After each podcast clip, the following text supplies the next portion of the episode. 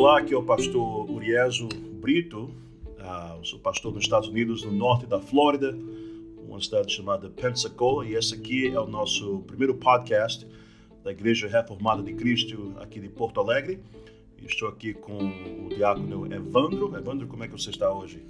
Olá, Pastor Uri, olá a todos os nossos ouvintes. Eu estou muito, tô muito feliz, muito feliz de estarmos iniciando esse podcast aqui, falando a respeito da nossa congregação, da Igreja Reformada de Cristo, mas também da CRC.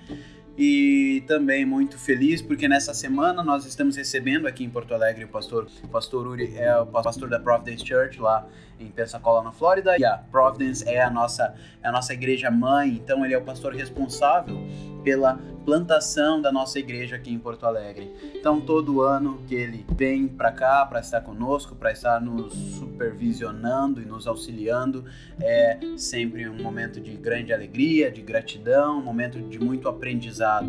Mais uma vez, então, obrigado, pastor, pela presença e pela oportunidade. Então, eu quero começar a falar um pouco sobre, nesse primeiro podcast, Evandro, falar sobre a, a, a, a nossa denominação, que é a denominação CREC, C, uh, CREC, e falar só um pouquinho sobre as, as distintivas. Os distintivos. É, os distintivos. Para vocês que estão escutando aqui, eu moro nos Estados Unidos há 30 anos já, então o português uh, precisa de muita ajuda. Evandro vai me corrigindo aqui. Mas, é, um, talvez a gente pode começar só com, um, ah, com uma questão, que são vários distintivos, uma questão que talvez seja de interesse às pessoas que estão nos, nos escutando, que é a questão do, do, do culto pactual, né? É, que é o louvor da igreja. Que a questão do louvor da igreja geralmente tem é, tratada com uma forma, de uma forma bem uh, general, uma forma bem um, que não seja específica, né?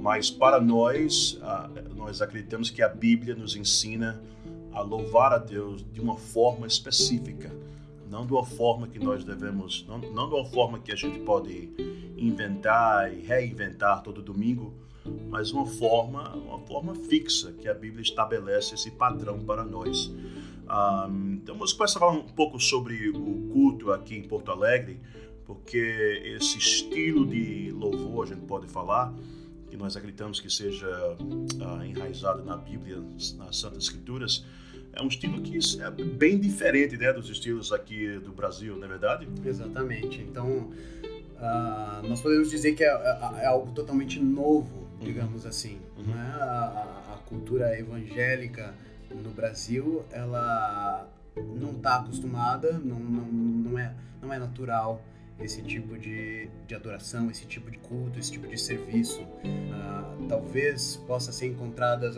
algumas semelhanças na igreja anglicana, na igreja, na, igreja, na tradição luterana, Isso. mas é algo que soa de maneira estranha né, para a maioria das pessoas. Né? A maioria das pessoas esse tipo de culto como uma coisa de católico romano. Isso, eles não vão ter as categorias para discernir corretamente, né? Exato. que é romano, que é luterano. Geralmente, uh, pelo menos nos Estados Unidos, né, eu moro no sul dos Estados Unidos, os evangélicos só conhecem a Igreja Batista e a Igreja Católica. Exato. Não sabem nada no, no uh, nesse no meio lá. Uma questão uh, histórica que é, acho que é importante para trazer os nossos uh, como é que fala ouvintes, ouvintes there you go. Um, é, a questão histórica importante é que antes da Reforma Protestante no século XVI é, tínhamos um um sistema de louvor né da, da igreja que era um sistema que somente aqueles que eram sacerdotes da igreja direcionavam e guiavam o culto da igreja, enquanto o povo sentava de uma forma bem passiva, não eram envolvidos no culto e até a questão da, dos sacramentos, o sacerdote tomava o vinho, somente o povo só tomava, só comia o pão. Então essas questões uh, da, do envolvimento dos sacerdotes da igreja e a forma passiva do povo de Deus foi uma coisa que mudou radicalmente através do, uh, da influência do Lutero e do Calvino, né? Esse, esse é um ponto bastante pertinente de, de nós nos lembrarmos que a, a, reforma protestante ela foi de fato uma reforma litúrgica. Exatamente. o interesse, o grande interesse dos reformadores era de que o povo pudesse adorar a Deus plenamente, que o povo pudesse oferecer o seu serviço, né, se oferecer em, em, em sacrifícios vivos a Deus, né, e receber de fato o serviço então deixando para trás aquela passividade habitual ali na, na, na Igreja Católica Romana, né, na tradição católica romana, mas trazendo de volta a, a participação real, né? Então ali é a, a, a verdadeira transubstanciação, né, que é, é o corpo, né, o povo se transformando verdadeiramente no, no, corpo de Cristo, né, e adorando a Ele, a gente participando ativamente do culto a Deus, né? E isso é refletido também no, no, é, no, no livro de Romanos, né, capítulo 12, que o apóstolo Paulo fala plenamente sobre isso, que no Velho Testamento tínhamos os sacrifícios de, de dos animais,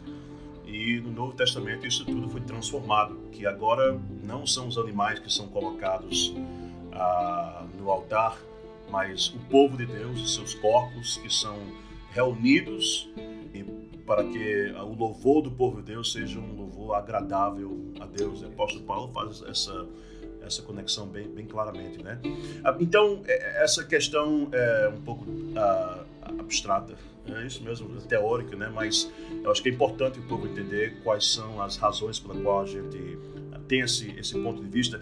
Então, praticamente, se alguém vier, uh, estiver aqui em Porto Alegre visitando, né? Quer dizer, eu estou interessado nesse tipo de louvor. Um, me diga talvez uma ou duas coisas que eles perceberiam num, culto pactual que seria uh, bem único esse, esse louvor do, do CREC, por exemplo.